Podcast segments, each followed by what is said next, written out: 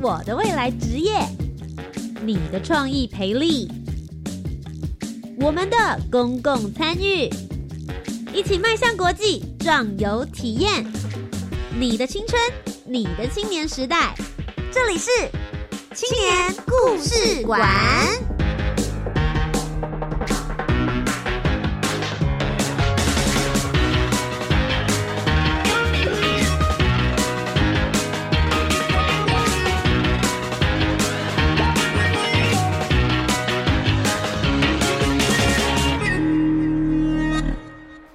一位青年，一个故事，改变与感动就从年轻人开始。欢迎来到青年故事馆，每周三晚上的七点零五分到八点钟，在教育广播电台，跟你一起分享属于台湾青年的故事。我是节目主持人涂杰，今天的节目当中呢，要跟大家分享一个我觉得算是跟我的职业蛮有相关联性的。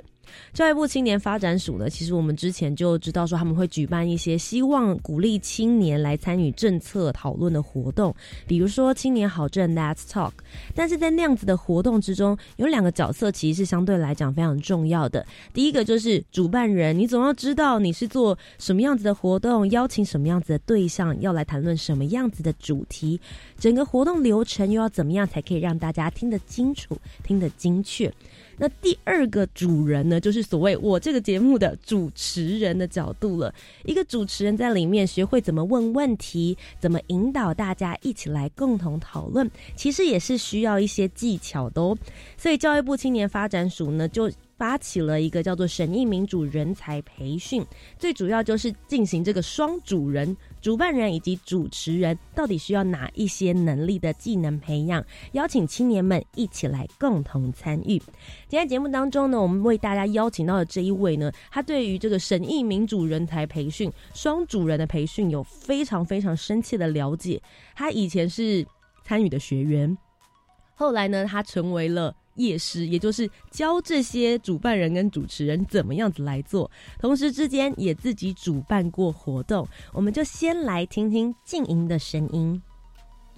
嗨，大家好，我是一百零三年就开始参加主持人才培训的静莹。那我在一百零八年的时候，也自己办理了一场审，发起了一场审议讨论。那在一百零九年的时候，很荣幸有机会可以担任夜师的角色。所以你从一百零三年的时候就开始对于这一块已经有一些琢磨跟了解了，那中间你还停停了一段时间，对不对？中间有五年的时间。就一直在，就哦，你是一直在，就是有参与他们的培训的过程，然后也有在参与一些活动。所以在今天节目当中呢，静莹就要来好好的跟我们聊一聊，究竟这个培训在做什么，又应该要怎么样才算是当好了一个主办人跟一个主持人呢？首先在一开始，静莹也帮我们准备了一个小小的问题，要带着大家一起来思考。我们就请静莹帮我们出题喽。哦，今天聊什么？别着急，听下去就知道了。青年状况剧，What's happen？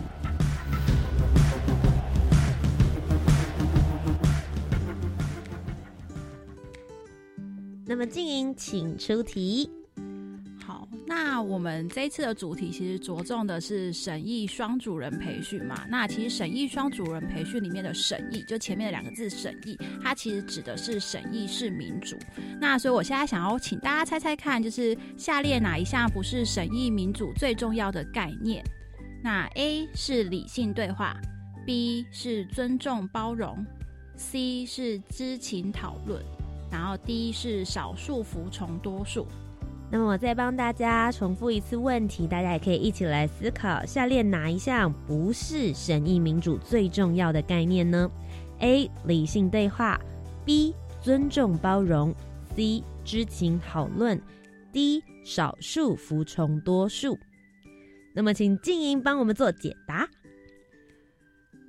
答案是 D. 少数服从多数。原这这这个哦，不是不是审议。民主的重要概念，就是原因呢，是因为啊，审议民主中的审议，它其实指的是讨论。然后那个讨论它是需要在一个就是尊重包容，然后大家都知道就是基本的资料，然后基本的资讯之后，然后共同来讨论。那个讨论最后的结果不是要争谁对谁错，而是希望可以获得一些共识，或是共同理解然后认同的方向。其实这样子的审议式民主的模式跟概念呢，他们所衍生出来的活动主办人以及主持人就应该要有所谓的相应的职能以及相应的技能了。究竟那些培训有哪些内容？我们就一起来听听今天的节目专访，让静莹来为我们做解答。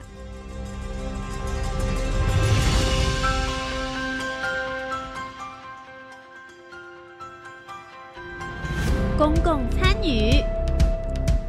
年组织、志工服务，Let's go，一起。青年行动。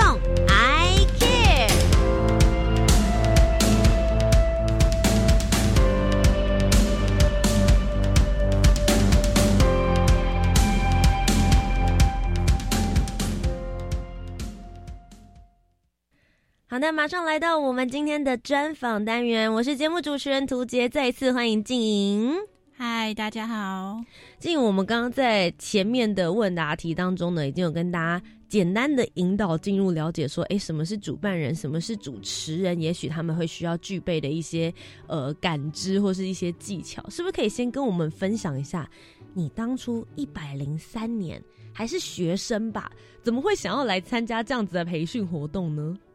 其实它算是一个误打误撞的过程，嗯，就是其实一开呃，我大学的时候，我其实是。我其实是一个学生会的成员，然后待了四年，最后成为了会长。那其实，在这个过程中，认识了很多朋友。那他们开始了，他们开始接触这个领域。然后，我一开始在一百零二年的时候去担任工作人员。嗯，那时候其实我在门口外面，在教室外面看着大家，很多人，很多青年朋友一起在讨论一些议题，例如说，呃，如果没有核，如果没有核能发电的话，那我们台湾的能源整个能源结构或是能源政策会变成像什么样子？那时候其实，在外面听着听着，会觉得，嗯，有一点纳闷，为什么会有这么多的年轻朋友想要花费自己的假日时间，不是去看电影，不是去找朋友。逛街也不是出国出去玩，而是坐在一间教室里面一整天，是听着这么无趣的议题，相对好像觉得电影更有趣一点点。对，就是听着一些好像跟我们平常生活有一点有关，又有一点没有关，然后似乎没有那么有趣的议题。那所以在一百零三年的时候，也是透过学校的管管道得知了这样子的活动。然后就决定来试试看，就一踏进去之后，就一直到了现在，就一直深陷了，是不是？对，因为发现说它其实这个过程其实蛮有趣的，因为在里面会，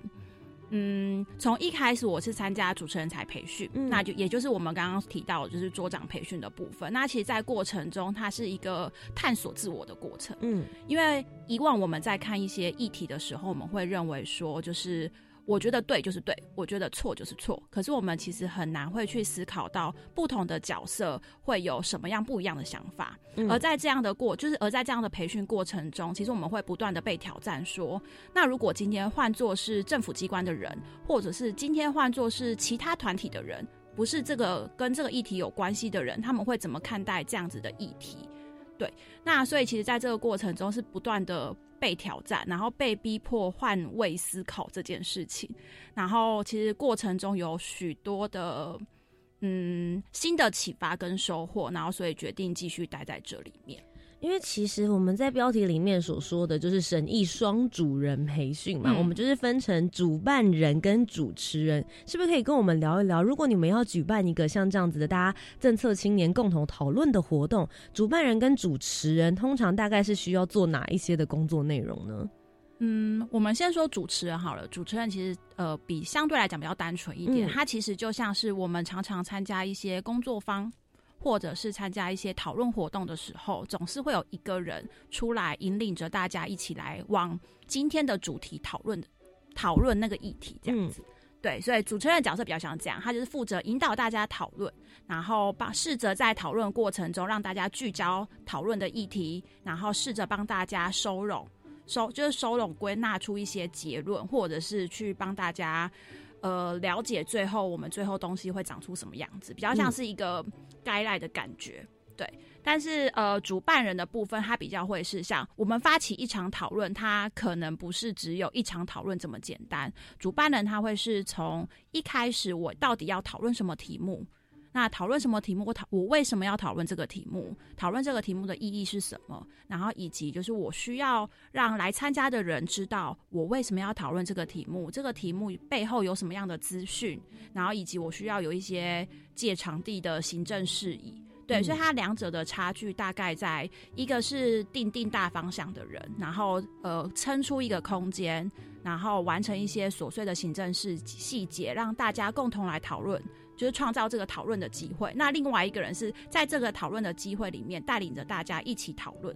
对我觉得静莹其实因为可能也受过训练的关系，所以她的逻辑架构非常非常清楚，然后会觉得说，哎，主办人就是做这些事情，而主持人其实就是做的所谓的引导跟收归。但听起来很简单。但实际要做，很多人就说：“哦，我拿起麦克风，或是我准备从零开始思考，说，哎呀，我要来号召大家一起讲这个题目。”之后，你就没有办法顺利的走下去了。事实上，来参加这个培训，我们就是希望能够大家手把着手，告诉你说，怎么从零开始变成一个好的主办人，变成一个好的主持人。那就回归到这个培培训本身，其实也分很多不同的阶段，对不对？我们先从第一个阶段，就是最基础的课程好了。在这里面，你们是用什么样？样子的方式来进行课程的内容，大概有多长的时间呢？应该这么说好了，我们的培训其实有两条轴线在走，一条轴线就是刚刚提到主持人培训，另外一条轴线就是主办人培训。它其实前面会有一些共通性的课程，也就是要先对于，因为双主人培训，它其实里面主要使用的概念跟意义是来自于，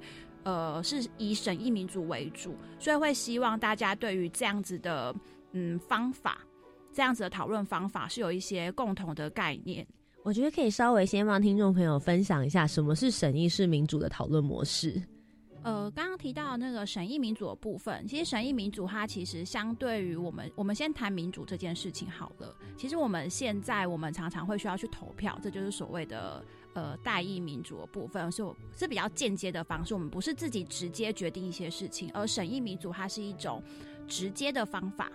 对，那而审议民主里面的审议，它其实指的是讨论这件事情，它就是期待我们需要提供一个适当的场合，让公众，也就是我们一般的普罗大众，可以在公共议题里面去进，就是得到一些充分的资讯，然后在有这样的资讯背景底下进行意见的交流，然后彼此之间要互相的尊重跟倾听对方的意见，然后在过程中，我们希望在这样的讨论过程中会互相的。就是互相了解彼此的意见，然后知道就是，呃，互相了解彼此的意见，然后去理解对方到底期待的东西是什么，然后跟为什么他们会这么想，然后最后最后最后最后形成一个共同，希望他们趋近于一个共同的决定，然后来为一些公众的议题，然后获得一个更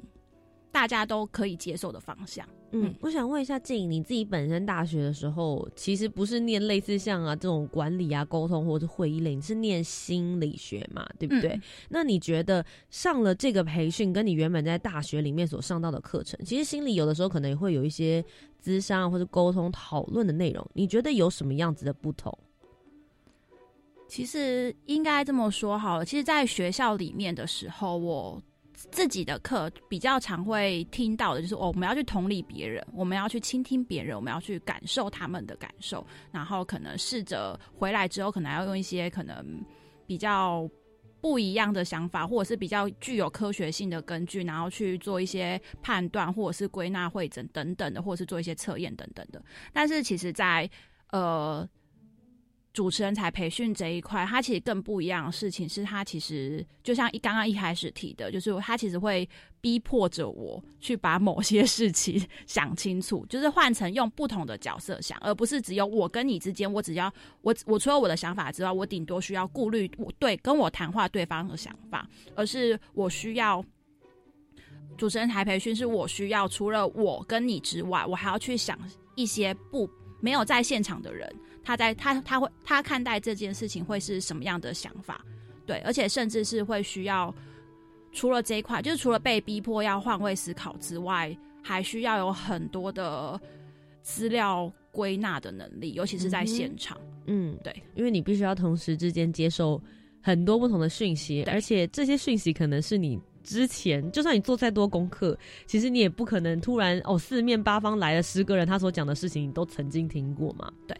那呃，我很好奇的是，在基础的培训的过程，其实是还蛮扎实。但你们中间有一堂课，我觉得好有趣，它叫做实作。请问主办人跟主持人，你们的实作不就是直接举办一场活动吗？是这样子吗？就是类似模拟的概念，就是我们所有的大家，就是接受培训的大家，会就是大家一起坐在一张桌子上，就是模拟现场讨论的样子，然后嗯可能随手拿个某个我们比较有兴趣的议题，然后开始讨论。嗯你对你觉得对于一个这样子的主持人新手，然后经过了可能呃几个小时的培训之后，这样子要直接开始实做，你觉得最困难的地方在哪里？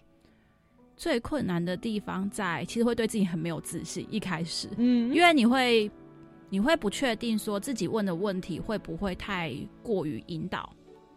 往自己的、嗯往自己的立场引导，这是第一个。然后第二个是你会担心说你自己其实你心中会担心说你会不会来不来不及帮大家 帮大家归就是收收整一些他们的想法，然后呈现在我们需要记录的海报上面。嗯，对，然后最重要、最重要会担心就是现场会不会突然间有人一言不合吵起来，会有这种情况吗？会，尤其是在讨论一些比较就是争议的议题的时候，嗯其实会担心说，就是可能 A 就是认为说这件事情就是不行，那 B 就认为说这件事情为什么不行？我觉得很好啊的时候，其实。有，我觉得是新手最害怕的样子，因为你现场会不知所措，怎么办？他们要吵起来了。我觉得其实像政策啊，或者是一些议题上面的讨论，多多少少你一定对自己在丢出这个题目的时候啊，一定会有自己客呃主观的想法。嗯，可是身为一个主持人，你又必须要维持客观。像在你们的课程里面，可不可以跟我们分享几个方法？你们要怎么样子能够不要让我问出来的问题是有立场性的引导？你们会怎么做？呃，当然要先提醒大家，就是就会提醒自己说，就是我们在设定问题，或者是平常在问问题的时候，要避免封闭型的问题。就例如说，嗯你觉得这件事情好不好？或者是你觉得你喜不喜欢这个样子？你赞不赞成？就是比较是他的问题会问出来，就是一分为二，哦，你是说就只会有是跟否，好或不好？喜欢或不喜欢，就是很很明显去问对方立场的问题出现。嗯而是我们比较会习惯，就是现在也比较会习惯，就是去问对方说：“哎、那你会你认为这件事情就是背后可能有什么样的原因？或者是如果当他就有点像是比较像比较会是开放式的问题，然后比较会是我不会去问你到底喜不喜欢这件事情，但是如果你的态度让我觉得，或是你已经表态你喜欢或不喜欢，那我们会很自然而然会更在意的是你背后的原因，而不是你现在到底喜欢或不喜欢。那就主持人的角度来说的话，你们会希望对方能够表明他的立场吗？就是他的主观立场，就像你讲的说你是呃，比如说就是以呃刚刚讲到的核能的部分来说好了，你是赞成还是不赞成？你们会希望能够引导他们发出这样子的声音，还是就其实就只是说，哎、你们对这件事情背后的看法是什么？还是会会想要知道说，比如说这一桌总共有十个人，赞成人有多少，不赞成人有多少？你们会想要知道这样子的数字吗？每个人的做法其实不太一样。嗯其实我早期不喜欢，嗯，但是我现在很喜欢。为什么早期不喜欢的的原因是嗯因为担心，只要我的桌上出现赞成跟反对、喜欢或不喜欢，它就很容易就是它就是一种冲突点。楚河汉界了？对，它就是一种冲突点。但是嗯现在很喜欢的原因是因为，其实我会让大家很清楚的知道说，我现在问你喜不喜欢这件事情，或是有没有立场这件事情，我不会把。谁喜欢谁不喜欢这件注记下来，但是我只是想要知道说你喜欢你是为什么喜欢，嗯。你不喜欢你是为什么不喜欢，而这个背后中间他的冲突点跟他需要被解决的问题是什么，或者是说其实他的喜欢跟不喜欢之间，其实中间的原因是有相似点的，嗯。那这件事情就会是有趣的。对，所以其实我现在比较不会。诶，现在会喜欢是有时候它是一个让大家比较容易说出话来的方法，因为其实你一开始就问大家说你为什么喜欢，或是你觉得你对这件事情有什么看法，其实大部分没有习惯讨论这些事情的人，他其实会不知道要回答什么。嗯，但喜欢跟不喜欢这件事情，它其实是相对来讲比较容易回答的。对，因为我觉得其实，在台湾的教育之下，我觉得我们很容易出现。中庸之道的人，他很关注这件事情，可是他不见得有一个很明确站好的立场，就是告诉你说，我觉得该怎么做。但他可能有一些犹疑中间的想法，像这样子的属于比较中性的对象，你们对他发问的问题引导的模式就会是怎么样子的？呃，其实我一开始会告诉大家说，就是。呃，如果大家对这个议题是支持的，或是不支持的，其实大家都可以在这个场上，就是很安全的说出来，就是没有人要站你的立场。嗯，我觉得这个是不是还蛮重要，就是给予对方安心感。对，就是我们需要就是创造一个就是舒适安全的空间，然后让他知道说他在这里讲的任何的话都不会有人去告诉他是对或是错，或者是这样是好或是不好，而是就是真的是有人在听你讲话，然后是很认真的想要去了解你到底为什么这样认为。嗯，那像你们在收纳跟规整的时候，是不是也有一些小 paper 也可以分享给听众的？嗯，我一定要先说一个就是。前提就是每一个人对于就是每一个人对于文字或是对于语言的掌握能力是不一样的，然后所以他们的练习方法也会不一样。那我自己其实比较常做的事情是，其实我会看书、看电影，然后去做自己的重点摘要。我觉得其实这个过程中，就是自己在梳理这些自己读过的文字或者是看过的、听过的语言，它其实。在那个过程中，就是你自己内化成自己，就是可能一本书它可能三百页，或者是一部电影它可能两个小时，但是你自己把它打打成一些重点摘要的时候，其实那个过程中就是在练收纳的能力。那其实，在讨论桌上的。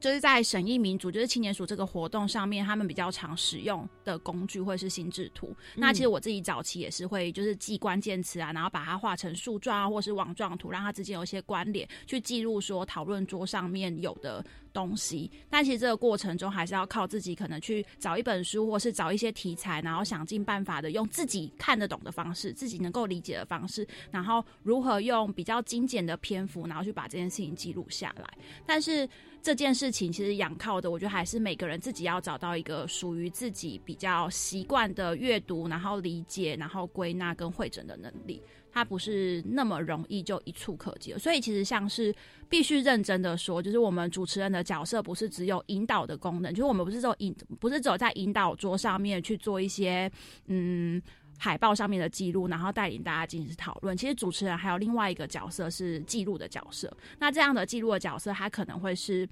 有在某一些场合、某一些方法里面，他可能是白板记录，就是我们把桌面的海报纸搬到白板上面，然后它也是比较偏手写的记录。那还有另外一种记录的方式是电脑记录。那电脑记录它有一些不一样，还有两种不同的电脑记录。一种电脑记录它就是靠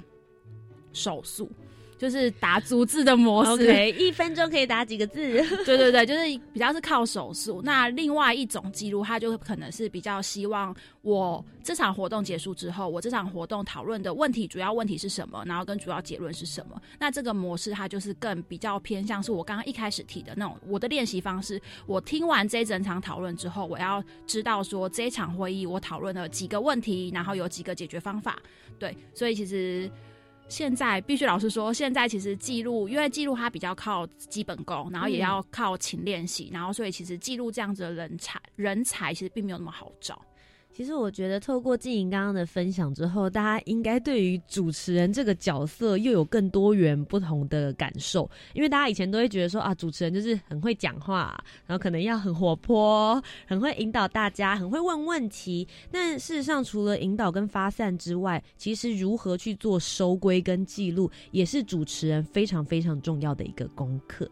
那讲到另外一个角色，就是关于主办人。很多人都会说，你要做好一个主办人，最简单的一个模式就是你实际主办一个活动试试看，你就会知道你遇到什么样子的问题，你学的事情是否有直接可以去做套用，还是应该哪些地方还可以再做修正呢？在节目的下一个阶段，就请静莹来跟我们好好聊聊他曾经主办过的那一场活动。稍微休息一下，再继续回到青年故事馆。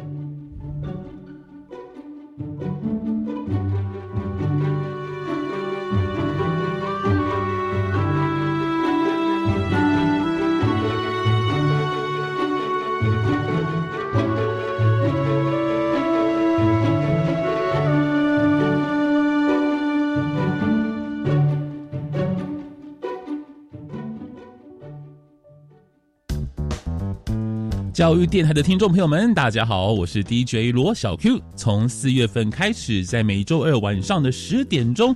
收听由我制作主持的音乐 Podcast Show。我将会邀请同样是喜欢音乐的同学们来到节目当中，和我来一场两代之间的音乐对话。年轻人喜欢的音乐，我觉得 OK 吗？我爱的歌曲，他们爱听吗？有观点、有想法、有讨论，欢迎准时收听音乐 Podcast Show 喂。我嘛会晓哦，我哥会晓写台语哦，这么厉害哦！我们报名参加闽南语语言能力认证考试，好不好？要缴报名费吗？十九岁以下免费，还有奖品耶！好哦，那我们一起去参加吧！赞！闽南语语言能力认证考试报名从即日起到五月七号，只要在考试当天完成所有测验项目，就能够获得奖励品一份。以上广告是由教育部提供。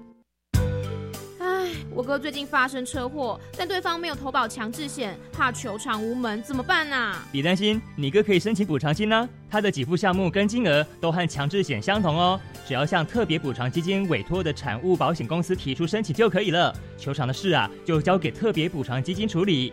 若有申请补偿金之相关问题，请拨打免付费服务电话零八零零五六五六七八询问。财团法人汽车交通事故特别补偿基金关心您。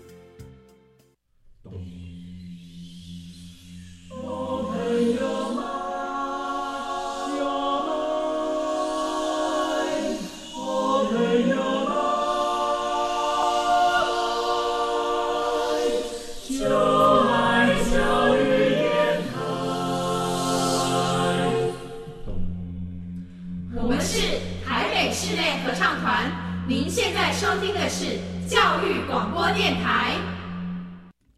欢迎回到青年故事馆，我是节目主持人涂杰。今天节目当中继续来跟大家分享，就是在审议民主里面的主办人以及主持人究竟要具备哪一些的技能。其实教育部青年发展署每一年的时候都有在举办像这样子的审议民主人才的培训计划，已经待了很久了。从学员到实际办理活动，一直到成为夜师的静要继续来跟我们做分享。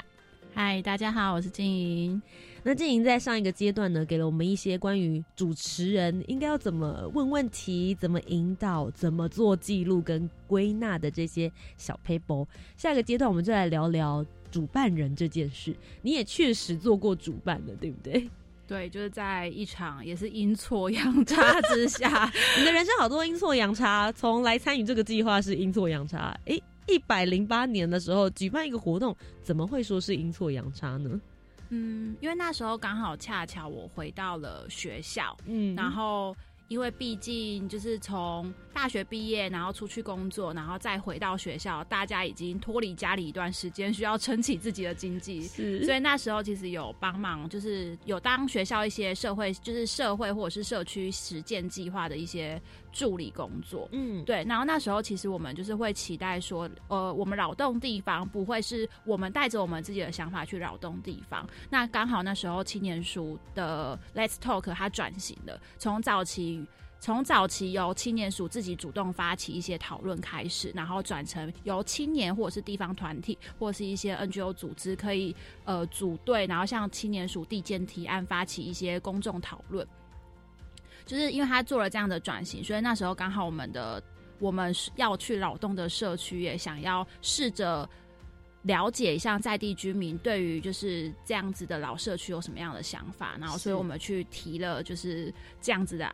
讨论活动，这样是。所以你们当时的主题是什么呢？我们那时候主题，因为我们那时候其实做的地方是在盐城，就是高雄的盐城，也就是博二那一带，就是旧旧市区，然后所以其实我们那时候。那个地方它其实蛮特别，因为大家听到博二就会知道它是一个艺术特区。然后老盐城它其实有很丰富的演那个文化底蕴，所以那时候我们那时候在想说，如何把现代的艺术或者是呃我们比较常见的一些艺术元素，然后加入到这个社区，或者是有没有可能就是透过这样的方法，然后让社区有不一样的样子，或者是不一样的。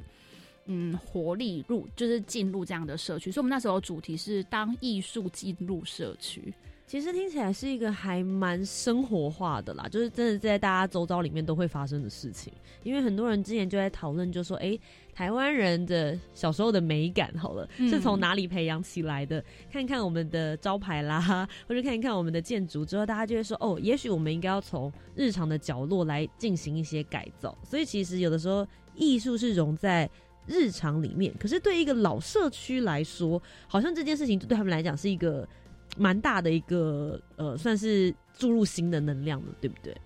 嗯，它其实一方面我们是期待就是注入新的能量进去，然后另外一方面，其实我们也是期待就是在地的一些祈祷或者是长辈们，他们可以分享一些以前的生活。因为如果我们当如果我们如果我们认知的艺术是生活的处处，它其实都有艺术或者是文化的影子存在的话，其实我们更期待的是，我们那时候期待的事情是，哎，我们到底可以在除了我们现在一直注入在博尔或者是一些我们周遭常看到一些就是比较新一代的艺术艺术形艺术样态或形式之外，那过去到底曾经发生什么事情？过过去到底有什么美美好的事情是？我们已经在庸庸碌碌的生活中遗忘的，或者是人们不再提起的，所以，我们其实也是希望在这样的过程中，就是试着就是把新的东西告诉长辈们，现在有现在新的东西，然后现在这街区的样子可能长这样。那看看长辈们，他们也会在这个过程中跟我们分享些什么？也许是他过去曾经他们觉得很棒的事情，像是我们在讨论的过程中，其实就有。阿姨他们提说，我们觉得就是呃，其实盐城这个地方或者是博尔这个地方，他们有很多大大小小的活动。那其实有很多事情是老人家们不会知道，因为我们现在可能用网络，那他们就会觉得说，那是不是有可能我们再继续发行地区的社区报？那里面的内容可能就会是跟当地的活动有关，然后或是一些当地的文史记录有关这样子。嗯，对。就是除了注入外部的能量之外，我觉得有时候也是引发内部本来就已经有的那一些文化跟故事，然后也了解当地居民他们真正所需要，他们心里面觉得呃希望能够再为他们做的这些内容物。那就身为一个主办人，你开始想好这个架构之后，准备要举办这个活动，你需要做哪一些的准备工作呢？嗯，其实一开始应该是说。如果今天假设是一个完全全新、没有什么样的人，就没有什么心中没有什么诉求，也没有什么目标，也没有什么议题的人，那要来做主办人这件事情是很困难的。嗯，对，因为今天要不是因为我刚好有一个场域，然后刚好我的主管也愿意，就是也跟我一起重新评估，然后发现说。就是这个主题，也许可以试着来用这样的模式操作看看，不然其实我应该也没有办法自己发起一个活动，就发起一场讨论。所以其实首先要发起讨论，最重要的事情是你自己心中到底要做什么这件事情要非常清楚。对，所以心里一旦命定了一个主题方向之后，你自己也对这个议题有一个定见了，那接下来应该要再做些什么准备呢？接下来就是要想办法找到跟自己一样愿意就是来执行这个活动的伙伴，但是因为你要找到这些人的前提是你需要先告诉别人你为什么要这样做，所以其实在过程中，他其实也是不断聚焦跟理清自己到底要讨论什么样的过程。那找好伙伴之后，我们接下来就会开始想着是我们要办一场活动，不是只有办理的人之外，还有来参加的人。那来参，我们要如何吸引到这些来参加的人，来参加一场就是可能跟他们平常参加的活动很不一样。它不是一场讲座，它也不是一场有趣的活动，它是一场大家认真的来讨论，可能跟生活上有关的事，然后可能有一点跟生活上没有那么相关的事，所以就变成是我们需要让。我们需要制作一些文学，然后或者是一些很明确告诉别人说我们要做什么，我们要讨论什么议题的资讯，提供给别人的资料。那也就是我们现在我们去参加审议活动手上会拿到的议题手册，那里面就会有一些我的缘由，然后或者是我的要讨论的目标，然后我希望这件事情未来可以达到什么样的效益。我觉得其实审议手册还蛮重要的事情是，也许有人他是愿意拨时间来参与这些议题讨论，但他对这个议题的背景，也许并不是这么了解。其实议题手册你们最主要希望能够提供的功能性是，也是源自于这样吗？对，就是希望大家对于这个议题的背景，我为什么要做这件事情，然后跟这个议题的由来是什么，然后跟一些现阶段这个政策，或者是这个地方，或者是这个地方有什么样的资源，都可以把这样的资讯放在里面，让大家知道，避免就是大家可能在讨论说，哎，我觉得这个地方可能缺什么，缺什么的时候，但其实已经有了，只是我们不知道而已。所以其实是提供更全面的资讯给来参与的人知道，然后大家就一样的 base 状况之下，才有办法进行去做讨论。那我其实会比较好奇，因为在前半的话，大家如果以前有在学生，比如说学生自治会里面，或是你有曾经主办一个活动，大家都比较可以想象说前期大概是要做哪一些的准备内容。但事实上在活动当中呢，活动当中通常大家就会觉得说，哎，主办人已经把所有的掌控权移交给主持人了。在活动进行当中，主办人的角色又是怎么样来进行分配？嗯，主办人会觉得他把事情交给主持人，是他把实际上讨论的内容的执行这件事情的那个流程交给了主持人。但是其实一一场活动他要进行，他可能还会有很多其他的事情，例如说他的场地可能会突然发生什么事情，那需要有人。呃，排除一些问题，又或者是说他可可能过程中与会者有需要什么样的行政资源或者是帮忙，但就是主办人会需要去帮忙做些，就比较偏向是我们常见一般行政事务上面的问题这样子。嗯，对。那其实我会很好奇，因为静你现在在去年的时候回到了这个民主呃民主人才的培训计划里面，你现在成为了夜师的角色。那这个夜师角色在培训里面，你们会陪伴学员做哪些事情，或是会给予哪些引导吗？我们会陪他们做哪些事情？就从头到尾，就像是个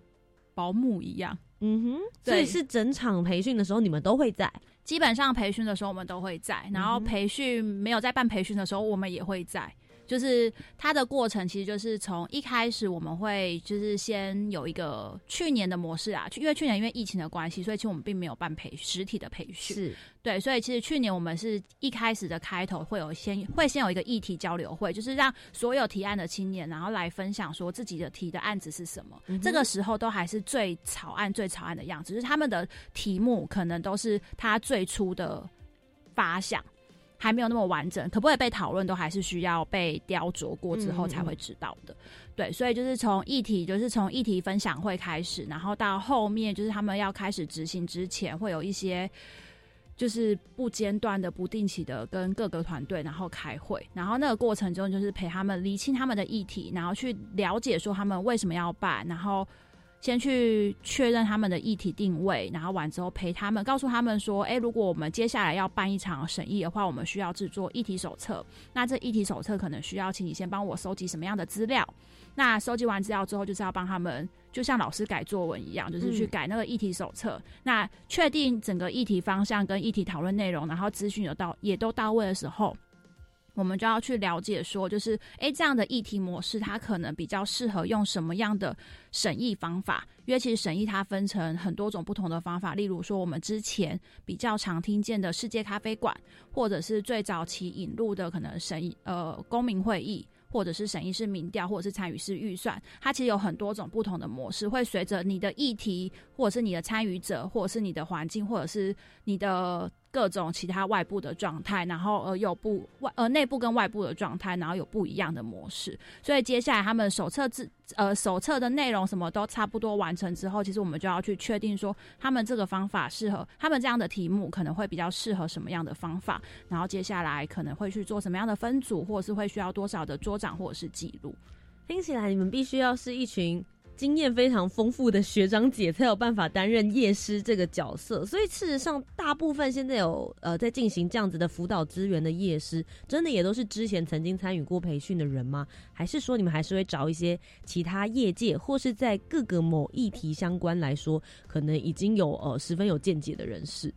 其实比较就是夜市的角色，他其实还是比较偏向对于审议有一定了解的人，对于议题有没有那么了解就不一定。那其实你说他全然都是青年署培育出来的学长姐嘛，其实不完全。他其实有一部分是，其实现在坊间有很多专做或者是专长在做审议的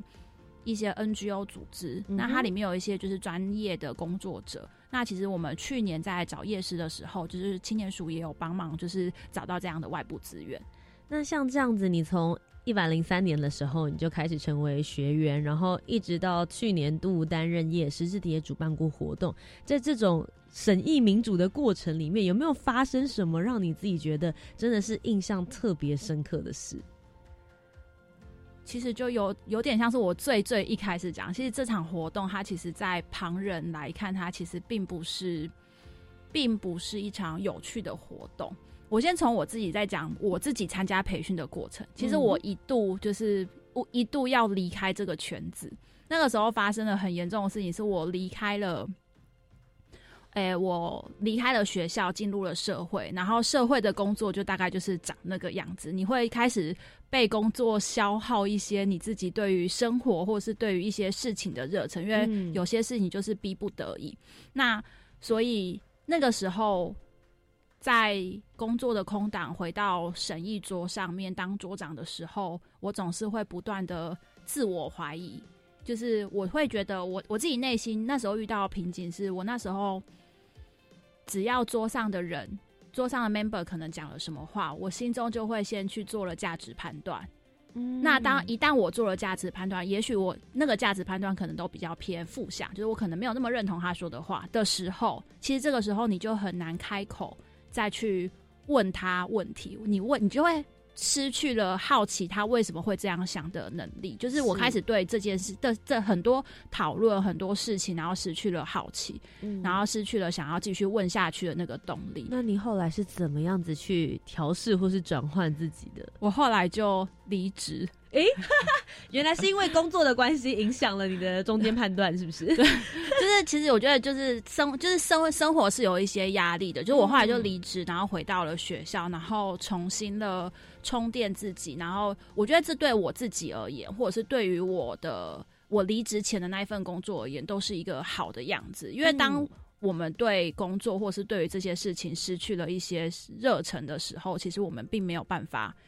继续好好工作下去，或者是我们没办法用很正向的态度去看待我们的工作，所以我后来离职了。那念完书之后，就是念完书的状况之后，我觉得有让自己成长一点。但我念书的过程中，我又回归到了那个环境，因为我就会觉得说，哎、我觉得我现在离开了工作，也许我可以再回到审议桌上当一个也许还算称职的桌长这样子。嗯那其实也也的确暂离暂离工作、暂离生活压力之后有好一点。那也因为这样，就是找回了自己的状态，所以我现在要重回了我原本的工作，就是、然后工作的状态，我也觉得比过往还要呃，算是轻松愉悦、开心一点。嗯，对对对。听起来是主持人除了专业的相关技能之外，有一点很重要，维持你的身心灵健康啊。对啊，对啊，对啊，因为不然他们吵架，或者是他们疯狂在抱怨的时候，抱怨说啊那个政府都不怎么样啊，那个谁都不怎么样 啊，我邻居都怎么样的时候，你就没有办法回答了。哎、那我很好奇，做了这样子的审议民族人才的培训之后，你觉得对实际对你的工作上面来说有帮助吗？其实我必须认真说，其实帮助蛮大的，因为嗯其实一直以来，我小时候的时候，其实也都还是会觉得，哎、什么事情就应该是怎么样，嗯每一件事情它都有一个最完美的答案，最好的答案。但是其实是直到就是进，就直到接受了桌长培训，然后真的上桌讨论了之后，才发现说，其实世界上很多事情都是没有答案的。嗯每个人心中都都对某一些事情是有他的价值判断。那在这个过程中，就是我刚刚过程中一段一一直不断的告诉大家，就是在这个过程中，你会需要被逼迫换位思考这件事情。所以，其实，在参加主持人才培训，然后在当桌长的这个过程中，就是练习了不每一看待每一件事情的时候，不是只有站在自己的角色，会站在各种不同的各种不同，不管是。跟这件事情有关还是无关的人，或者是团体的角色，然后来去思考说，他也许可能会有什么样的发展。那所以其实这件事这样子的过程中，跟养成这样的习惯，其实带给我工作上面最大的方最大的帮助，就是当你在跟主管提一些新的方案，或者是当主管在询问一些问题的时候，呃，我的回答都我自己觉得我的回答应该是相对来讲更比较全面，更比较周全。那也。包含在过就是前面就是主持人的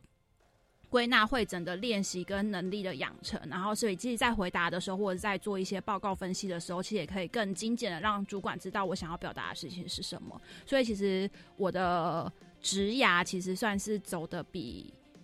同期的人来说，相对来讲比较顺遂，这样子。如果之后呢，也有青年或者是学弟妹还正在念大专校院的学生要来参加这样子的神意式双主人的培训的话，你会给他们什么样子的建议？如果大家对这件事情有一点点，就是一开始有一点点。一点点的希望，或者是一点点的好奇，其实我还是会认为说，我还是会很推荐大家可以来参加这样的活动，即便你身边的人都会觉得你像疯子一样，就是为什么要花费自己的时间，或者是花费自己就是可以休息，不管是休息的时间、念书的时间，或者是出去玩的时间，然后来做一些看起来好像没有那么有趣的事情。但是我觉得这件事情是值得的，就是大家一定要知道说。这件事情就是双主人培训这件事情，对我来讲，它是一个呃 CP 值很高的活动。原因是因为第一个你不需要付钱，就是他是这件事很重要啊，对学生来说，对他是呃政府，他是政府呃政府就是开办开办给所有青年可以参加的活动。所以其实第一个他是不用付钱的活动，然后再来是他这件事情，他的确是跟我们一般外面在上课的状态很不一样，因为你是跟一群完全不一样的人。然后一起进到自愿到了这样子的活动里面去上课，所以其实你会受到旁边的氛围影响，然后再来就是在这个过程中，你会不断的被逼迫要成长。虽然你虽然这个过程中是很痛苦的，可是我坚信，就是当你感觉到痛苦的时候，那就代表你正在成长。今天非常谢谢静莹来到我们的青年故事馆当中接受我们的专访，也给了我们大家很多很多的意见。其实我个人也还蛮推荐大家，无论你未来有没有要继续往神医民主的主持人或者主办人这个方向来作为你的正职的职业，我相信经过中间刚刚讲到的换位思考啦，然后如何。在客观的立场上面，然后来引导大家询问问题。其实对这样子的技能，不论你是在一般日常生活当中，还是在工作上面，一定也都可以让大家有所成长。那么在下一阶段的节目呢，静颖就要来跟我们分享，她平常的时候也是一位一般的女性，一般的上班族，然后一般的妈妈，一般的也许有的时候会是学生的角色，究竟在日常生活当中。撇开那些主题的时候，他都看些什么样子的书，看些什么样子的电影来做消遣呢？马上进入下一个单元。I think, therefore I am。我思故我在。Hello，大家好，我是静怡。今天想要跟大家分享的不是书，也不是电影，而是一部韩剧，就是一个妈妈的日常会追的韩剧。就是其实会想要，就是我想要分享的这一部韩剧是《哲人皇后》。然后想要分享的原因，是因为大家听到这个名字，大家去 Google 一定会知道它是一个类似爱情喜剧。但是其实我会想要分享的原因，是因为其实我从里面看到一个我觉得很正向的点，就是他从。呃，它是一个穿越剧，就是一个男生，然后他发生了一些意外，所以他穿越到了皇后的身，就他灵魂跑到了皇后的身体里面，然后他有各种的不适应，例如说他没有办法接受自己变成女性，然后或者是他没有办法接受他自己活的呃自己生活在那个不不便利的时代，然后最后，可是他一开始的不适应，然后他也没有想要多做什么，可然后他最后最后就是在整个过程中，然后他只是一直往自己。中心，因为他自己他自己中间也知道自己似乎回不去了，然后他就也甘愿自己就暂时活在那个时代，然后或生活的过程中，他就是看到了很多就是不公不义的事情。但是这个不公不义的人做这些不公不义的人，跟他是同一个组织或同一个家族的人，但是他却选择就是忠于自己心中认为对的事情，然后持续做下去。而最后他回到他自己的身体的时候，他其实一切的事情也不一样了。就是他原本是一个就是好像类似通缉犯的角色，然后最后就变成是他是一个好人好事代表，所以需要被照顾。这样就是他改变了未来，但是他其实一开始为什么会中间会过程会做这件事情？他其实都是认为他其实在做一些他认为对的事情，所以其实会想要分享的原因，是因为就是除了过程中它是一个很适合舒压的戏剧之外，其实就是从这部戏剧的过程中，我会认为就是我我会更加坚信我自己在做一些政策讨论，或者是自己在工作上面做的一些决定，它都是有原因的。然后只要我并没有违法，我并没有违反自己的。自己的自己心中应该还算良 良善的认知的话，就是未来都会往好的地方走。今天非常谢谢静莹来到青年故事馆当中，跟我们分享属于她的故事，也期许你接下来可以继续保持身心灵健康，然后继续跟着我们一起主办很多值得讨论的议题。非常谢谢静怡，谢谢，谢谢。那么接下来在今天的最后一个小单元，我们就一起来听听教育部青年发展署即将举办的精彩活动又有哪些呢？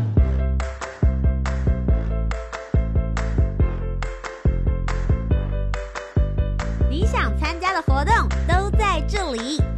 活动地图 I enjoy。